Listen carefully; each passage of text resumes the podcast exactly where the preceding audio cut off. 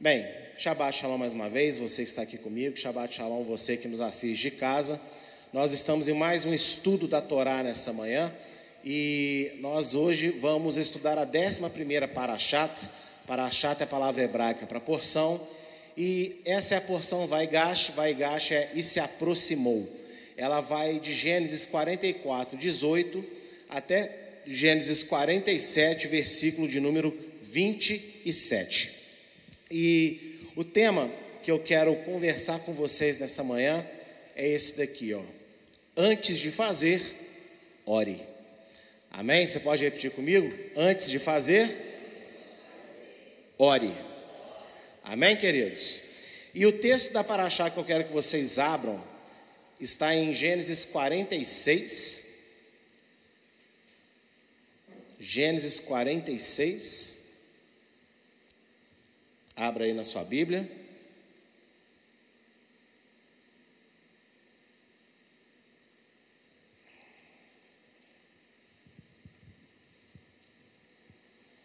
Gênesis 46, verso de 1 a 6. Quem achou, diga amém. Ó, o pessoal tá rapidinho para achar, né? Glória a Deus. Então vamos lá, vamos fazer a leitura juntos então, né? Assim, vocês leem aí, eu leio aqui. Diz assim: E partiu Israel com tudo que tinha, e veio a Berseba, e ofereceu sacrifícios ao Deus de seu pai Isaque. E falou Deus a Israel em visões de noite, e disse: Jacó, Jacó. E ele disse: Eis-me aqui. E disse Deus: Eu sou Deus, o Deus de teu pai. Não temas descer ao Egito, porque eu te farei ali uma grande nação, e descerei contigo ao Egito. E certamente te farei tornar a subir, e José porá a sua mão sobre os teus olhos. Então levantou-se Jacó de Berseba, e os filhos de Israel levaram a seu pai Jacó e seus meninos e as suas mulheres nos carros que Faraó enviara para o levar. E tomaram o seu gado e os seus bens que tinham adquirido na terra de Canaã e vieram ao Egito, Jacó e toda a sua descendência com ele. Irmãos, vocês, a maioria, né, conhece muito bem a história. Jacó, ele teve duas esposas, duas, né, concubinas ali, que eram servas das suas esposas, e somando Diná, ele teve 13 filhos, né, 12 homens e uma mulher. E ele tinha desses 13 filhos um preferido que o agradava mais, que ele se apegava, né, ele se achegou mais a esse filho, que foi José. José, ao alcançar a adolescência, ele ganhou muitas responsabilidades do pai, responsabilidades inclusive de tomar conta dos irmãos mais velhos. Ele ganhava presentes especiais do seu pai, e essa preferência de Jacó por ele despertou nos irmãos ciúme, o ciúme gerou raiva, a raiva virou agressão e a agressão virou uma grande mentira. Porque eles tentaram matar José, Rubem e Judá, eles conseguem, vamos dizer assim, tirar os outros é, nove irmãos né, dessa, desse pensamento ruim. Porém, eles vendem José como escravo, simulam a morte de José deixam um pai por anos pensando que o filho preferido foi dilacerado por um animal. Quando nós lemos aqui a história bíblica, nós não é, observamos um conserto dos filhos com o pai, mas com certeza isso aconteceu, vocês duvidam? Com certeza teve também um momento, porque quando eles falaram José está vivo é governador do Egito, Embora não tenha esse diálogo na Bíblia, mas eu imagino Jacó falando: Mas peraí, vocês não falaram para mim que ele foi dilacerado por um animal? E aí chegou o tempo do conserto desses filhos. E nessa história, você imagina Jacó, muitos anos se passaram, muitos anos. Ele já devia estar conformado com a morte de José. A Bíblia nos relata que ele viveu essa tristeza todos os dias da sua vida. Ele carregou isso dentro dele. E eu até consigo entender o porquê, porque não era verdade.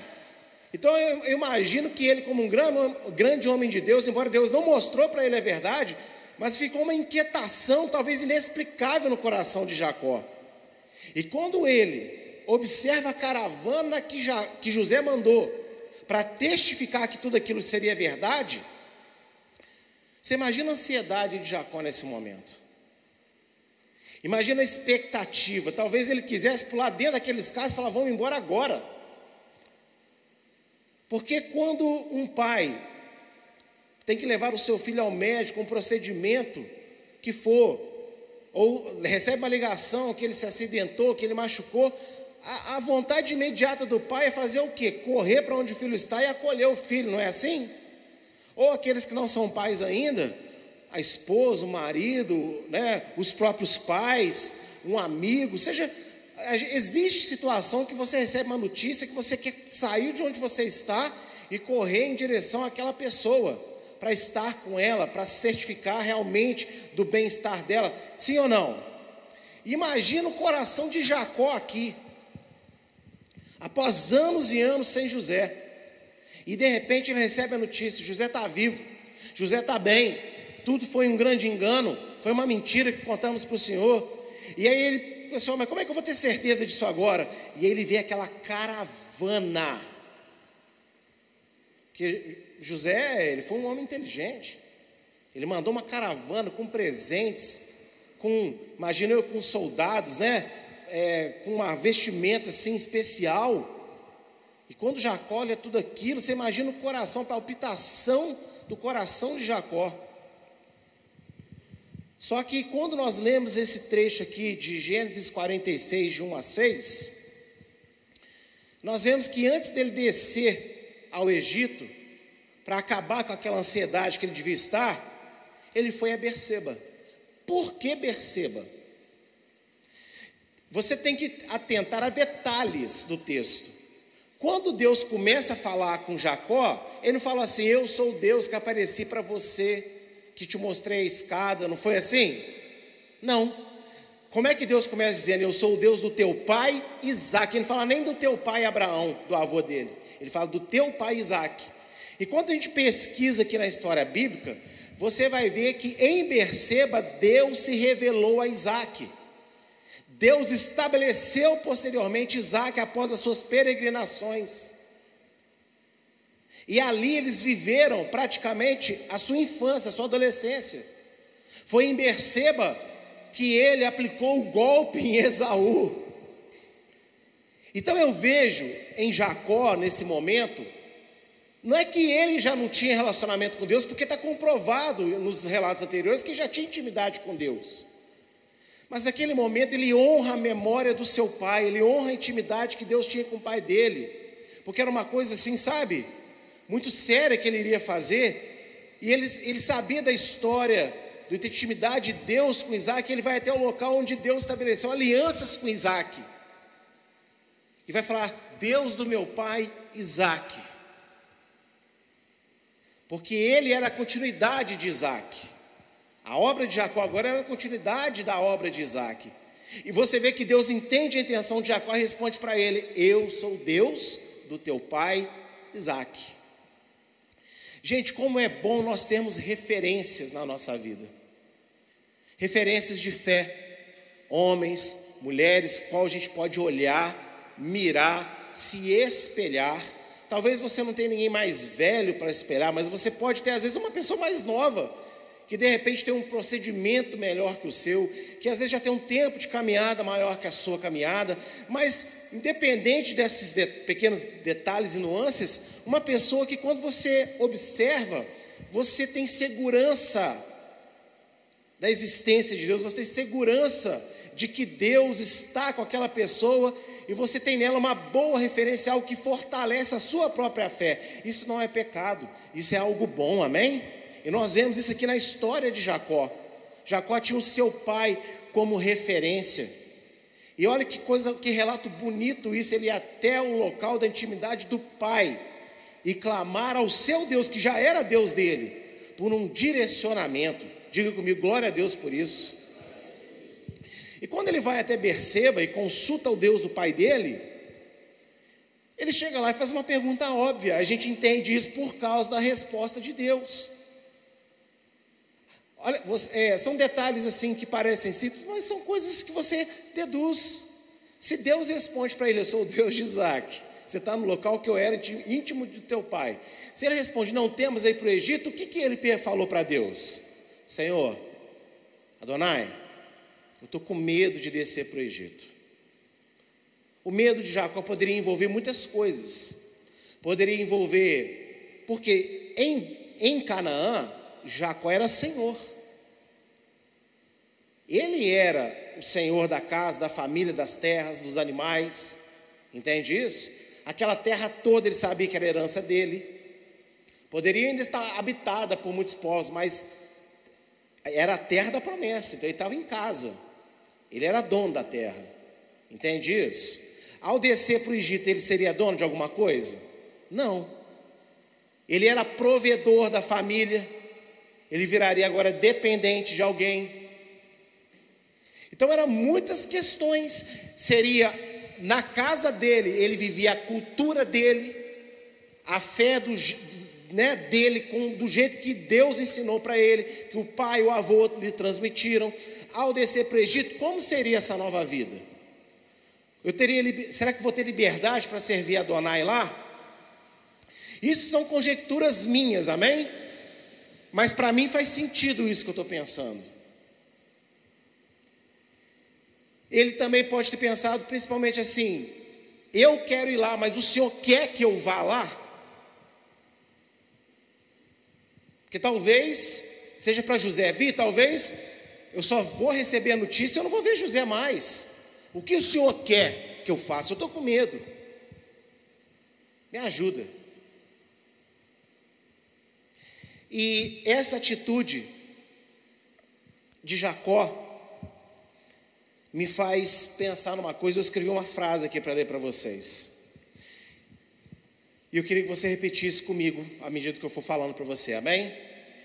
Fale assim, com convicção: como a vida seria mais fácil se antes de fazermos qualquer coisa consultássemos a Deus. Já parou para pensar nisso? Como que a vida seria muito melhor para todos nós se nós antes de fazermos qualquer coisa consultássemos ao Senhor. Porque Jacó, ele tinha a referência de Isaac, Isaac tinha de seu pai Abraão, Abraão tinha referência do próprio Deus.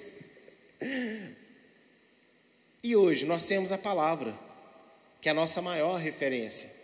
Eu falei de ter pessoas como referência, mas se você estiver carente de referências humanas, você tem a Bíblia, você tem a palavra como referência. Diga glória a Deus por isso. Como que a gente evitaria problemas, confusões, dores? Como que a gente evitaria maus negócios? Não é verdade? Tanta coisa, né? Se nós consultássemos a Deus. Se nós orássemos ao Senhor, expuséssemos para Ele medos, vontades, fraquezas, pensamentos ruins, e eu estou falando de mim, viu? Te amo, esposa. É manto nosso. De coisas que passaram na minha cabeça durante essa semana. E ontem foi o pior dia. Mas no final do dia, eu sentei no meu sofá, com a minha guitarra desligada, que a outra estava aqui, e lembrei daquele hino um hino que eu canto aqui na igreja e comecei a cantar aquele hino. E ali chorei na presença do Senhor, entreguei nas mãos do Senhor as minhas aflições. E quando eu acordei hoje, minha esposa olhou para mim e falou assim: Você está melhor? Eu falei: Eu não estou sentindo nada, graças a Deus, eu estou bem. E continua assim. E eu já tinha preparado essa palavra, mas hoje eu me sinto qualificado para falar sobre ela, porque eu também tive que experimentar ela antes de vir aqui e pregar sobre ela.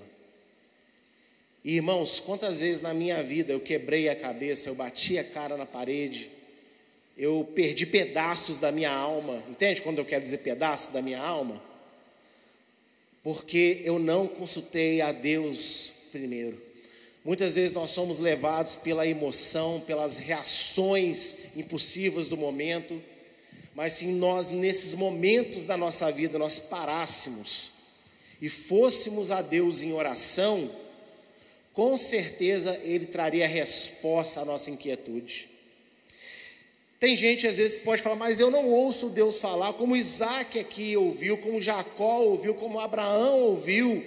Eu não ouço essa voz vindo do céu audivelmente, mas Deus não precisa falar assim com todo mundo, porque tem outras formas de se comunicar. Ele se comunica na sua alma, na sua cabeça, no seu sentimento. Ele te inspira pensamentos. A principal forma que eu vejo Deus falar hoje é você estar tá todo atribulado com um pensamento ruim. De repente, no meio daquilo ali, daquela confusão toda, vem um versículo, vem uma pregação que você lembra, vem a conversa com o homem, com a mulher de Deus, vem às vezes um louvor. Comigo acontece muito isso, não sei se acontece com alguns de vocês também. Às vezes, num momento muito ruim, que eu estou muito atribulado, começa a me vir um, uma música na cabeça, um louvor na cabeça. Sabe, e por muito tempo eu não cantei aquela música. E ontem eu falei, Jesus, quando vier na cabeça eu tenho que cantar, porque não sou eu que estou lembrando de alguma coisa, é o Senhor que está falando, canta isso aí. Canta isso aí que vai fazer bem para você. Então Deus ele tem muitas formas, e a principal de todas, que quando estamos aflitos, nós, é o que a gente menos faz, é a Bíblia. Você já reparou que quando você está aflito, quando você está muito atribulado, a última coisa que você pensa em abrir a Bíblia para ler? Porque há um engano de Satanás no meio da igreja que a Bíblia é uma coisa para a gente buscar quando a gente está bem, quando a gente está tranquilo, quando a gente está com tempo.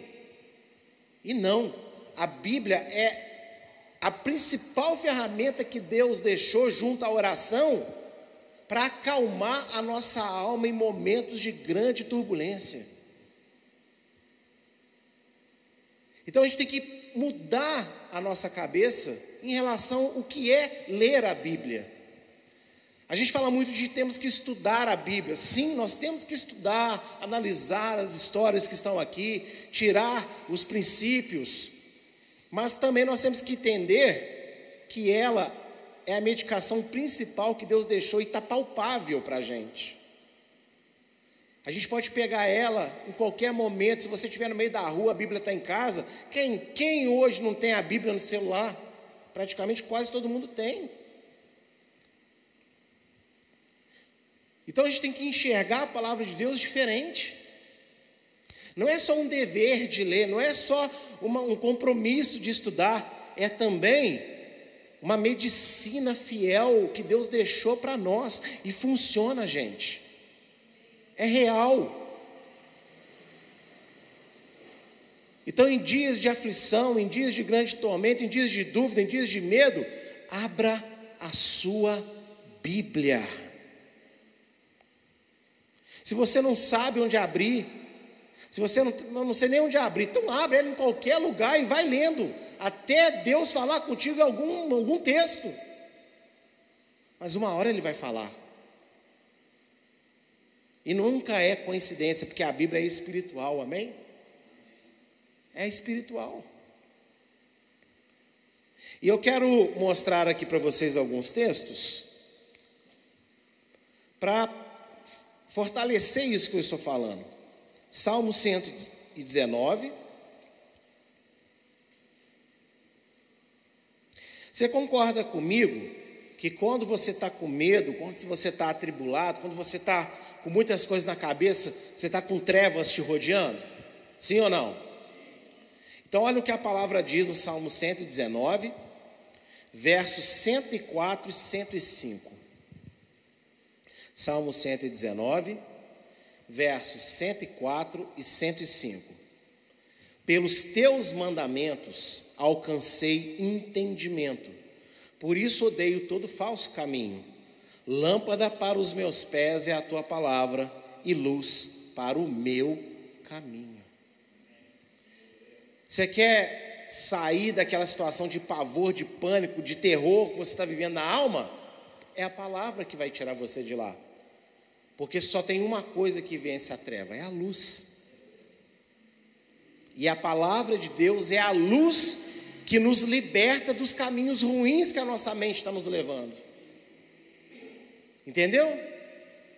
E que diz aqui no verso 4: pela palavra de Deus, pelos mandamentos de Deus, eu alcanço o que? Entendimento, ou seja, a leitura da palavra vai fazer que você perceba se algumas decisões são boas ou são ruins.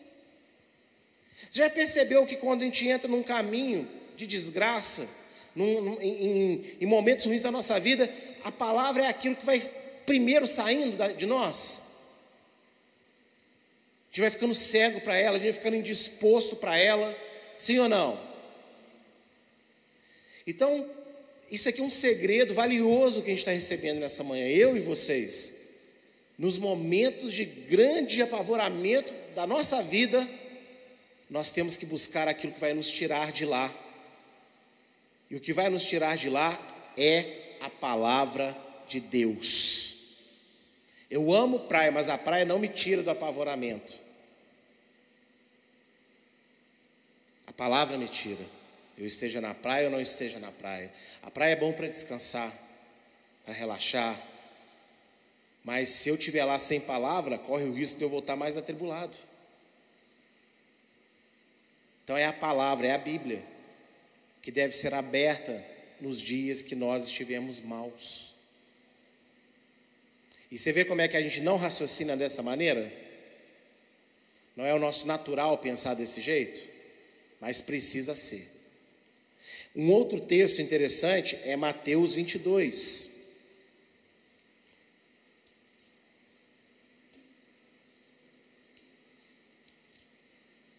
Mateus 22, abra aí a sua Bíblia.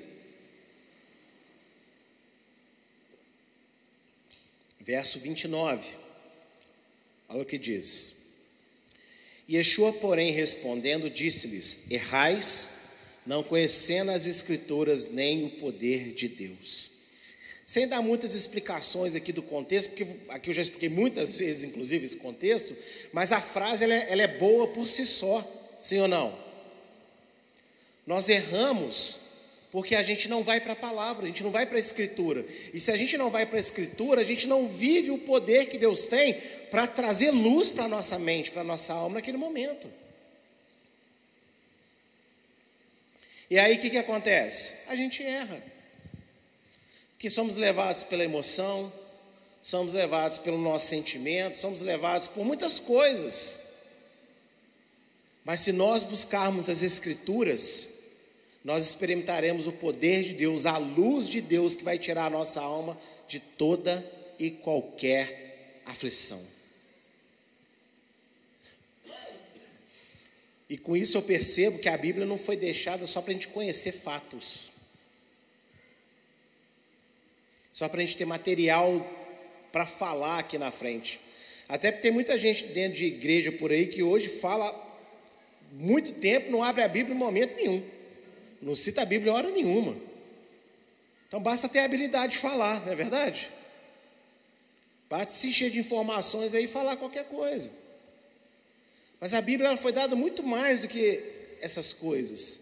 A Bíblia foi dada porque Deus sabe que nós precisamos diariamente de luz, de socorro, porque a gente habita num mundo que jaz no maligno. Então o que, que você acha que vai todo dia nos perturbar? Se o mundo está morto no pecado. Todo dia, irmão, o mundo vai tentar entrar na nossa alma, vai tentar consumir a nossa vida, arrancar a nossa salvação, nos tirar do caminho, nos tirar o propósito, trazer inquietude sobre, por causa de qualquer coisa que acontece ao nosso redor. Mas Deus deixou um remédio. E no nosso país, diga glória a Deus comigo, você pode ter o remédio na sua casa. Você não precisa te contrabandear ele Você pode comprar ele tarja preta, tarja azul, tarja rosa, tarja marrom, tarja colorida. Entende o que eu estou querendo dizer com isso, né? Você pode comprar ela do jeito que você se agradar. O meu, os meus comprimidinhos têm esse tamanho aqui, ó. Mas tem com comprimido maior, tem com comprimido menor. Aqui tem dois tipos de comprimido: preto e nas palavras de Yeshua, o comprimido é vermelho. Ô, gente, vocês não vão dar nem um glória a Deus, assim, entendendo. Meu Deus. Vive aí, gente, acorda. E, e, e, aí? E o seu remédio? Já analisou quais são os comprimidinhos que tem dentro? Gente, isso aqui é uma coisa muito espetacular. E se a gente vai para a palavra, sabe o que a palavra tem o poder de fazer? Nos levar a orar também. Quantas vezes, eu não sei se já aconteceu com alguém aqui, que você quer orar, mas você às vezes não tem palavra para orar. Você quer orar, mas às vezes você está tão atribulado que você não sabe nem o que dizer para Deus. Já aconteceu isso com alguém ou foi só comigo que aconteceu isso? Mas quando você lê a palavra, de repente vem alguma coisa para falar. Que a palavra coloca palavras na sua boca, coloca pensamento na sua mente, está entendendo? E te leva até mesmo a orar aquilo que você não estava conseguindo. Olha que coisa maravilhosa. Quem está ajudando ali a, a Osana? Então, olha, olha que coisa magnífica isso. Mas a gente erra, porque a gente não experimenta isso. A Bíblia, ela diz que todos os nossos anseios sejam conhecidos por Deus, mas não porque Ele é onisciente. Ah, lógico que Deus sabe tudo que eu estou passando, Ele sabe, Ele sabe de todas as coisas. Não, não é o que a Bíblia fala. A Bíblia também diz que Deus sabe todas as coisas, inclusive do nosso interior. Mas a Bíblia ela fala que nós temos que suplicar pela fé no Senhor, contando para Deus de tudo que está se passando dentro de nós. E muitas, e existem momentos que você não quer falar com Deus, você não quer contar para Deus o que está se passando na sua cabecinha, na sua alma, na sua mente. Você fica só nesse, ah não, Deus já sabe. Mas quando você, preste atenção, quando você abre a boca e fala com Deus, e é importante abrir a boca, verbalizar, não é só pensar. Eu vou explicar o porquê. Muitas vezes, quando você fica só no pensamento, outros pensamentos entram. Quem já passou por isso? Você está querendo pensar a coisa certa, mas está um, tá aquele bombardeio de um montão de coisa ali atrapalhando você pensar o que você quer. E quando você começa a verbalizar, a sua mente passa a se concentrar um pouco mais, porque você tem que prestar atenção no que você está falando. Isso tudo é poder de Deus, gente. Isso tudo é ferramenta que Deus deu para nós. Por isso que é importante verbalizar a Deus o que está dentro de você. E também por outro motivo, o diabo ele sabe o que está dentro da sua cabeça? Sim ou não? Vou melhorar esse conceito. Sim e não. Ele não sabe quais pensamentos seus estão dentro da sua cabeça. Mas ele sabe quais pensamentos dele ele está colocando dentro de você. E pelas suas reações, ele consegue perceber que você está dando vida multiplicando o que ele está lançando. Aí ele vai dando mais. Mas tem um jeito dele ver que você não está aceitando aquilo que está sendo produzido na sua cabeça. Porque quando você está só no campo de pensamento, ele está mandando. Mas quando você começa a verbalizar, Senhor, olha o que eu estou pensando, você, tá, você acha que você só está dizendo, mas eu tenho certeza que o Espírito Santo está lá dentro do nosso cérebro, fazendo assim, ó, tirando cada seta que está mandando para ficar na nossa alma. Então, verbalizar o que a gente está pensando, o que a gente está sentindo, ajuda a filtrar pensamento e ajuda a expulsar de dentro de nós tudo aquilo que o diabo está tentando colocar de ruim lá dentro. E a palavra vai nos ajudar nesse processo. E aqui a Bíblia ela fala sobre levar a Deus isso, falar com Deus sobre isso. Então é uma associação. A Bíblia ajuda a orar, a oração ajuda na leitura da Bíblia, no entendimento da Bíblia e também na, na, na dosagem do remédio que nós precisamos naquele momento. É um conjunto, não pode se separar. Ah, eu oro demais, mas eu não leio palavra. Está desregulado, está faltando aí algum elemento nesse remedinho. Eu leio muito, mas eu não, não, não vou, eu não oro muito. Então também está desregulado. Então tem que ser um equilíbrio. A palavra andar sempre junto com a oração. Diga amém. Vamos a Filipenses, capítulo 4. E foi o que Jacó fez, não foi? Jacó, ele tinha uma aflição, ele tinha um desejo, ele tinha uma vontade, mas ele levou a Deus. E olha, você vai falar para mim, mas qual que era a palavra que Jacó tinha? Não tinha a Bíblia na época. A Bíblia da época eram as histórias que o pai contou para ele. Por isso ele vai a Berseba, ele acessou a Bíblia disponível pra, na, naquela época. Estão entendendo isso? É perfeito, gente. Filipenses 4, verso 6. Não estejais inquietos por coisa alguma. Antes, as vossas petições sejam em tudo conhecidas diante de Deus, pela oração e súplica com ação de graças. Ler a Bíblia é uma ação de graça, você sabia disso? Não esteja inquieto por nenhum motivo, por nada. E a gente fica inquieto por muitas coisas. Só que a gente vai ficando inquieto, aquilo vai dominando a gente, vai consumindo a gente ao ponto que você entra em desespero. Mas a gente se esquece que o nosso Pai, está pertinho da gente. Ele está tão perto, mas tão perto, que Ele está justamente aonde está doendo em você. Porque está doendo dentro de você, não é isso? Mas Ele está lá dentro também. E Ele é maior do que o que aflige a gente dentro de nós.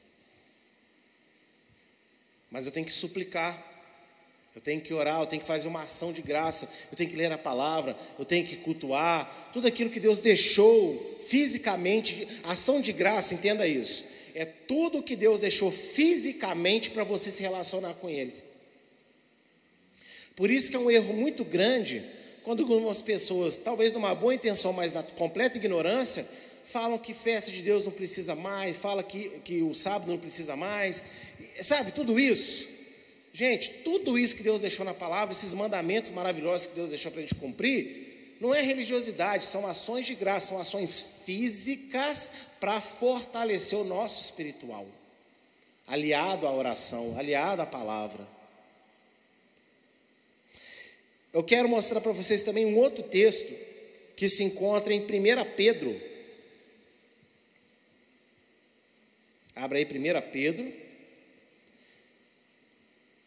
quase lá no finalzinho, antes das cartas de João, 1 Pedro capítulo 5.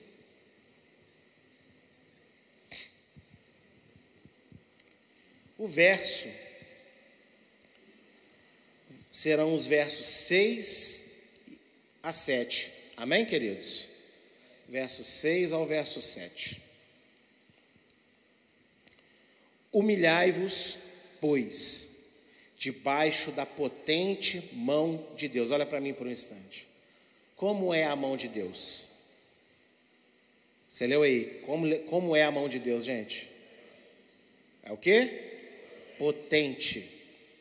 Mas a situação que você atravessa, os seus pensamentos, o diabo que te atribula, tenta colocar às vezes na sua cabeça que com você não resolve, com você não vai dar certo. E isso é o que? Mentira. Vamos ler de novo então, ó. Humilhai-vos, pois, debaixo da potente mão de Deus, para que a seu tempo vos exalte, lançando sobre ele toda a vossa ansiedade, porque ele tem cuidado de vós. Deus ele cuida de nós e ele tem zelo por nós. A Rafaela ela disse aqui durante o louvor, né? Para muitas pessoas, muitos momentos de 2023, seja o início do ano, meio do ano, ou talvez agora no fim, foi um ano difícil, e foi de verdade, não é verdade? Sempre vai ser um ano difícil, que ainda mais quanto mais a volta de Yeshua se aproxima. Porém, nós temos também o que agradecer a Deus, porque Ele tem cuidado da gente no meio de tudo que acontece. E a gente tem que ir lá falar com Ele, por quê? Porque só Ele pode cuidar, continuar cuidando da gente. E Ele não é insensível às nossas situações, Ele não é, é indiferente a pensamentos, a sentimentos, a situações da nossa vida, muito pelo contrário. Deus ele está sempre presente, sempre observando cada um dos seus filhos se ele observa o mundo que não o conhece, se ele toma nota de cada ação de cada pessoa no mundo que não o teme, você acha que a vida daqueles que o conhecem e aceitaram o filho dele vai passar um micro detalhe desapercebido aos olhos dele? O que você acha? Só que o natural da nossa carne é achar que Deus não está vendo é transmitir para nós um sentimento de onde está Deus. Mas Deus continua no mesmo lugar, no trono, nos céus, mas também dentro de nós, observando todas as coisas. E em Tessalonicenses, volta um pouquinho, pouquinho mesmo, poucas páginas você chega lá. 1 Tessalonicenses 5, 17. Um dos menores versículos que a Bíblia tem. Não é o menor, mas é um dos menores. Três palavras.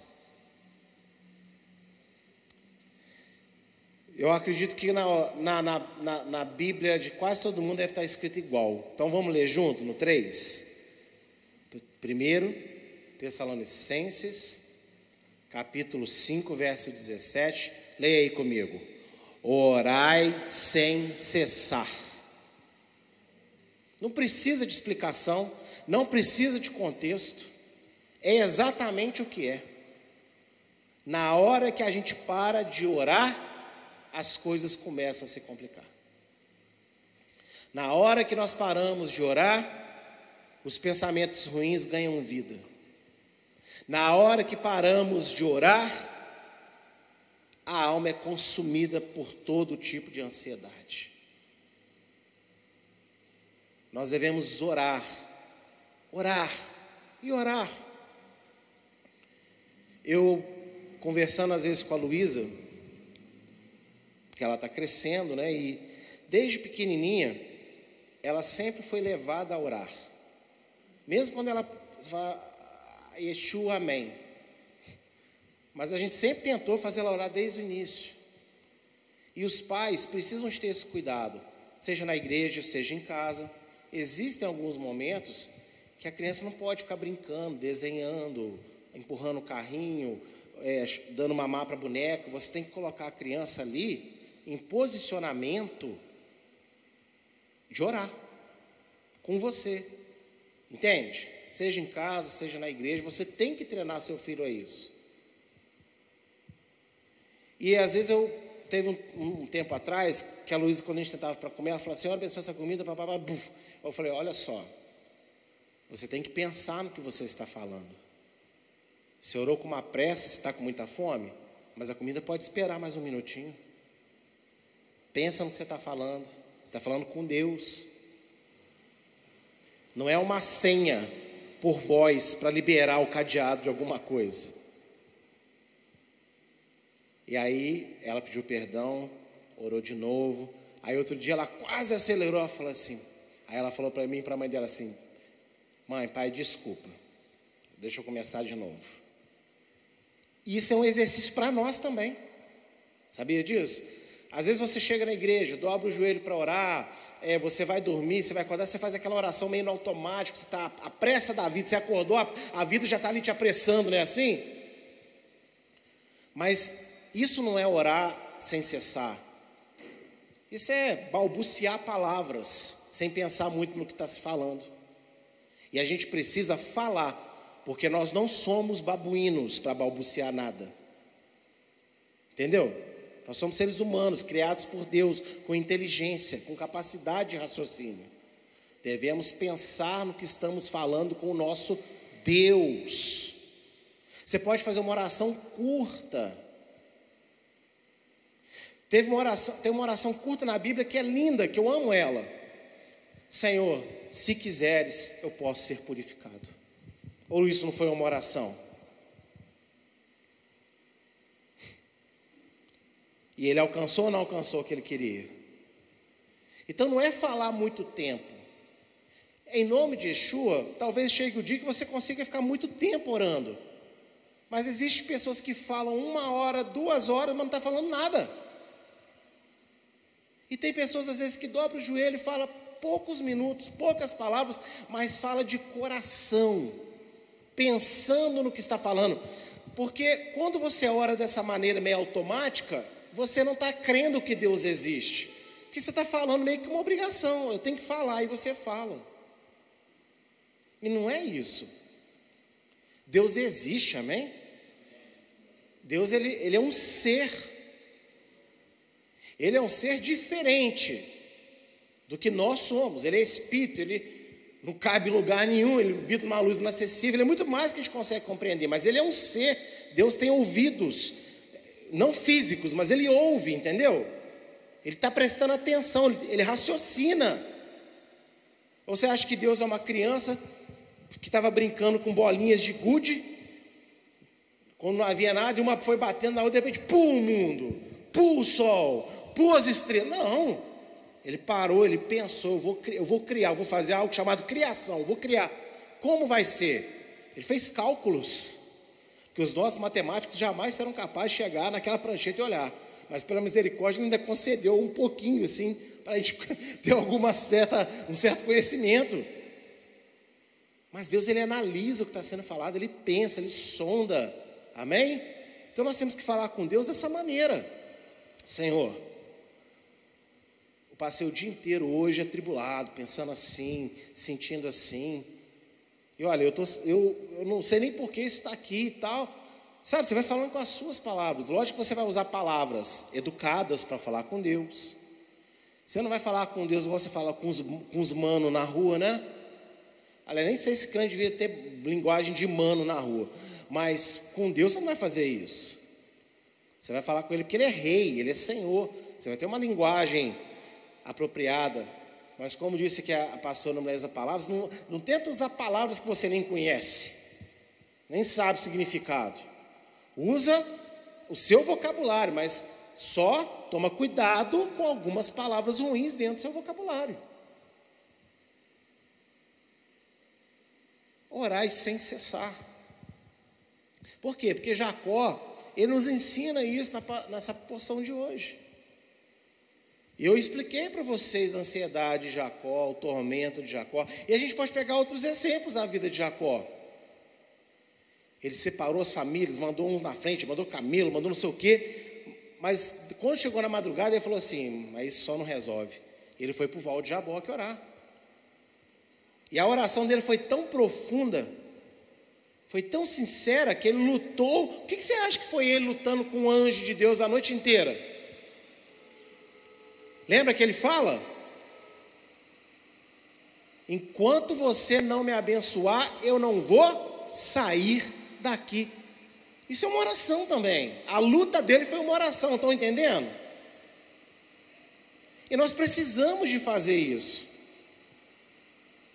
Nós precisamos de orar sem cessar, dos mais velhos na casa, aos mais novos, aos jovens, às crianças. Não tem idade para essa regra.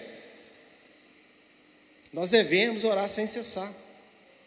E eu quero mostrar para vocês, em Lucas 22,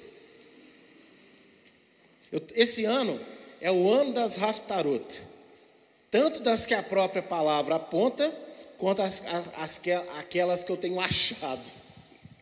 Tem sido complementos, assim, que eu tenho. Eu falei, isso aqui servir de complemento. E Lucas 22 para mim serve de complemento para esse trecho de oração que eu estou falando. Porque nós vamos ver agora também uma grande angústia. E ó, olha para mim. Eu estou falando agora de uma angústia que ninguém nunca na história da humanidade sentiu, está sentindo hoje ou vai sentir algum dia. Eu estou falando da maior angústia que um ser humano já sentiu em toda a história da humanidade até o último dia. Lucas 22, verso 20. E, quando chegou àquele lugar, peraí, deixa eu ver se é isso mesmo. Acho que não é Lucas 22, não. Peraí. Não, é Lucas 22, só que eu acho que eu errei o verso.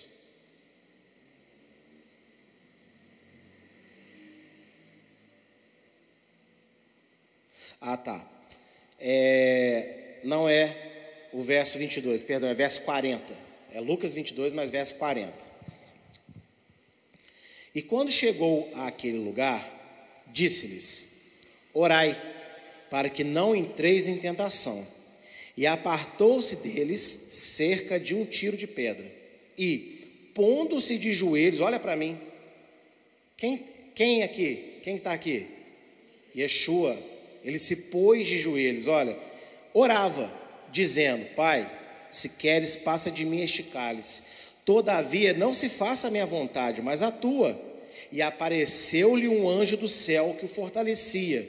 E, posto em agonia, orava mais intensamente, e o seu suor tornou-se como grandes gotas de sangue que corriam até o chão. Ninguém passou uma angústia maior do que essa. Porque naquele momento, é, talvez você pense assim, não, mas ele vai apanhar, ele vai ser crucificado e vai morrer. Gente, tudo isso seria doloroso.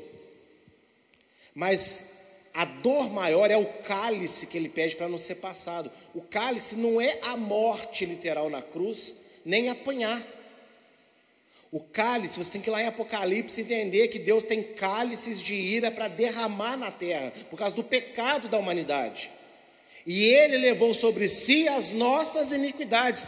O que ele está orando aqui agora é o seguinte: Senhor, me dá força, porque eu vou aguentar o castigo de cada ser humano da história. É muita aflição que Yeshua passou. O meu pecado, o seu pecado, o peso, o castigo, a eternidade do inferno que ele merece, Jesus experimentou na alma dele, nesse momento aqui, até a hora que ele morreu. Você consegue imaginar o que, é isso? Pensa aí no dia que você mais sentiu angústia na sua vida. Você gostaria de experimentar isso agora, de novo? De jeito nenhum, né? Pois é. Yeshua sentiu esse dia seu, esse dia meu, de uma vida inteira nossa, de todos os seres humanos que existiram, existem e ainda vão existir. Experimentou a ira, a fúria de Deus sobre essas coisas todas. Mas o que, que ele fez para aguentar? Orou. Dobrou o joelho e orou. Começou a suar sangue. Aí o que, que ele fez? Ele parou? O que, que disse aqui? Ele passou a orar mais intensamente. Porque essa é uma realidade. Quanto maior a opressão, mais temos que orar, mais temos que buscar. E a gente muitas vezes costuma mais deitar, mais dormir, mais comer, ou, ou mais ficar sem comer, mais assistir uma coisa que não acrescenta nada, mais pensar bobagem. A gente tem que entender que a oração ela é proporcional ao grau de aflição que estamos sentindo. É por isso que muitas vezes somos derrotados.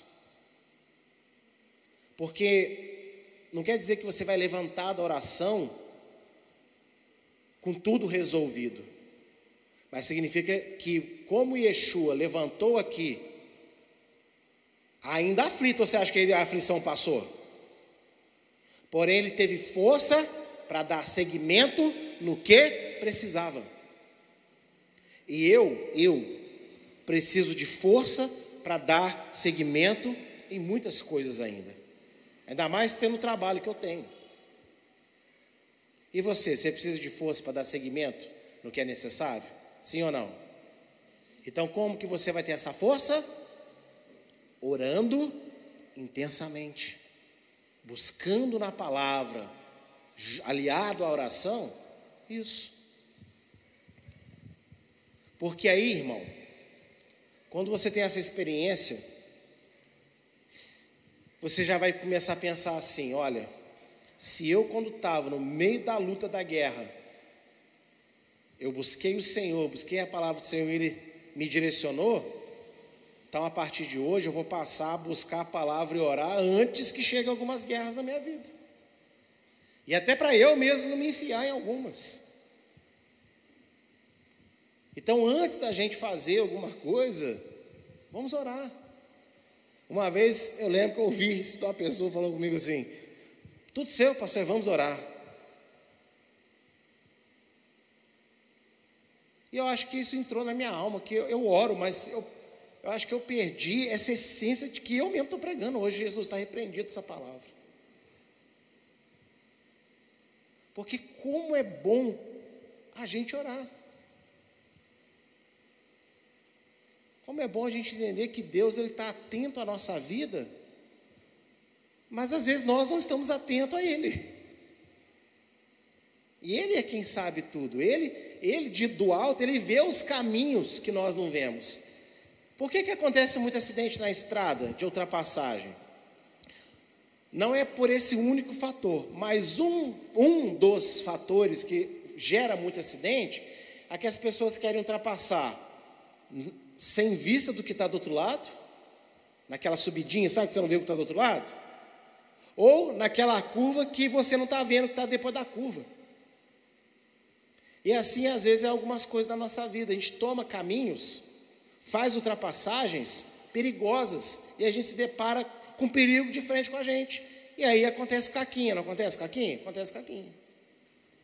Só que Deus, Ele não está dentro do carro observando essas coisas, Ele está dentro do carro te guiando, mas Ele também está nos céus dos céus, observando depois da curva depois do montinho que sobe. Na verdade, gente está observando a estrada inteira. E quero dar um testemunho de uma coisa que eu acho que eu nunca contei aqui, mas já duas vezes aconteceu isso comigo, que eu me lembre. Uma vez eu fui num congresso em Ubar, na época com o meu pastor presidente. Quando nós chegamos em Ubar, nós ficamos perdidos, porque ninguém sabia onde era o evento que a gente ia. E andando para lá e pergunta para um lado, pergunta para o lado, ninguém sabia desse evento. Eu falei, gente, não é possível, não divulgaram esse negócio aqui não. Aí ele parou num posto para perguntar lá para o frentista. Eu falei, Jesus amado, aí está vindo o frentista com aquela preguiça, falei, está com a cara que vai saber menos ainda. E Deus começou a falar assim: manda ele ligar o carro e ir. Eu falei, hã? Faz isso agora. Eu falei, passou ali o carro e vamos. Mas Deus está mandando fazer. Não, Deus mandou e ligou o carro e fomos. Estava eu, ele um, e um rapaz do exército estava com a gente na época, um crente também. Deus foi falando assim: manda ele virar naquela ponte aqui à esquerda. Vira aqui na esquerda. Agora pega e vira direito naquela rua. Chegando na rotatória, você vai entrar nela, manda ele sair na quinta saída. Falei, ó, sai na quinta saída. Quando nós entramos na rua, ele falou: agora desacelera e fica olhando para a esquerda, você vai ver um clube com nome tal. Paramos no clube com nome tal. Quando eu olhei assim, estava lá o evento. Porque Deus conhece o caminho todo. E quando eu tirei minhas primeiras férias, quando eu tive meu primeiro carro, o Siena, eu, minha esposa e a Luiz, com três aninhos, nós fomos a Angra dos Reis. A gente tinha aquele pacote RDC, você pagava o ano inteiro, aí depois você ia lá com os pontos, escolhia para onde ia, né? Nós vamos lá. Só choveu aqui a semana também, ô miséria. Mas nós fomos. Lá foi o Siena, 1.0, queixo duro, pesadão, aquela serra de Angra dos Reis. Uma amiga nossa já botou medo na gente, porque aquela serra, muito caminhão, segurando freio, até queima, está cheio de queimado no carro, embreagem. Graças a Deus não aconteceu nada disso. Chegamos lá. Só que a gente pegou um engarrafamento na entrada da cidade, a gente ficou já uns 40 minutos. Eu falei assim, Senhor, eu estou cansado, a Luísa está cansada, eu não conheço isso aqui, não sei nem por onde sair. Aí Deus falou comigo assim, entra naquela rua ali à direita. Eu falei, Jesus amado. É, lembra disso, né, amor? Ela falou, o que você está fazendo? Eu falei, Deus está mandando entrar naquela rua. Ela, então vai. Eu entrei, Deus falou, segue esse caminho, vira aqui à esquerda, sobe esse morro. Ele falou, agora você vai sair naquela saída lá. Quando eu saí na saída, saí na saída, né? Quando eu saí do atalho, eu saí uma rua exatamente onde acabava o bloqueio. Ah, mas Deus ele conhece o caminho. Ele conhece o caminho da, das nossas vidas, Ele conhece o caminho de coisas que o diabo está tentando nos arrastar, mas se a gente for a Ele em oração, Ele vai nos proteger, Ele vai nos direcionar. E Ele nos ama o tanto, viu? De fazer isso com cada um que está aqui nessa manhã. Então, antes de fazer, ore. Amém? Ore. Vamos orar?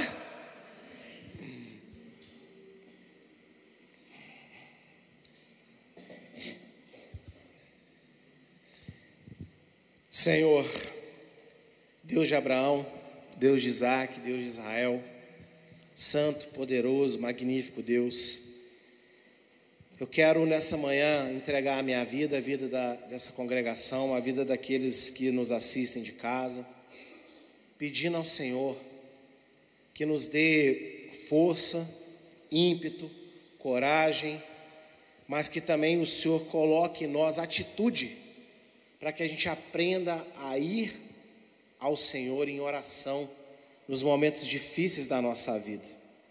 Nós precisamos, meu Deus, mudar os nossos pensamentos em relação à palavra, ao papel que a Sua palavra é, desempenha na nossa vida.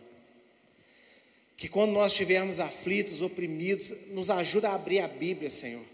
Nem que seja abrir onde ela cair ali e começar a ler até o Senhor acalmar a nossa alma. E nos ajuda a orar, a conversar com o Senhor sobre tudo que nós vamos fazer. Porque eu tenho certeza que o Senhor vai nos direcionar. Porque hoje eu realmente vou falar uma frase que o Senhor colocou na boca da minha esposa já há muito tempo, mas eu falava aqui, mas eu acho que eu falava por falar. Hoje eu estou falando porque eu experimentei isso, Senhor. Muita oração realmente traz muito poder para a nossa vida.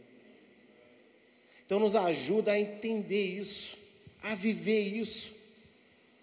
Ajuda-nos, meu Pai, a conversar com o Senhor com o coração aberto, com o coração realmente desejoso de ouvir a tua voz e confiando que o Senhor conhece os caminhos da nossa vida, da nossa alma, da nossa existência.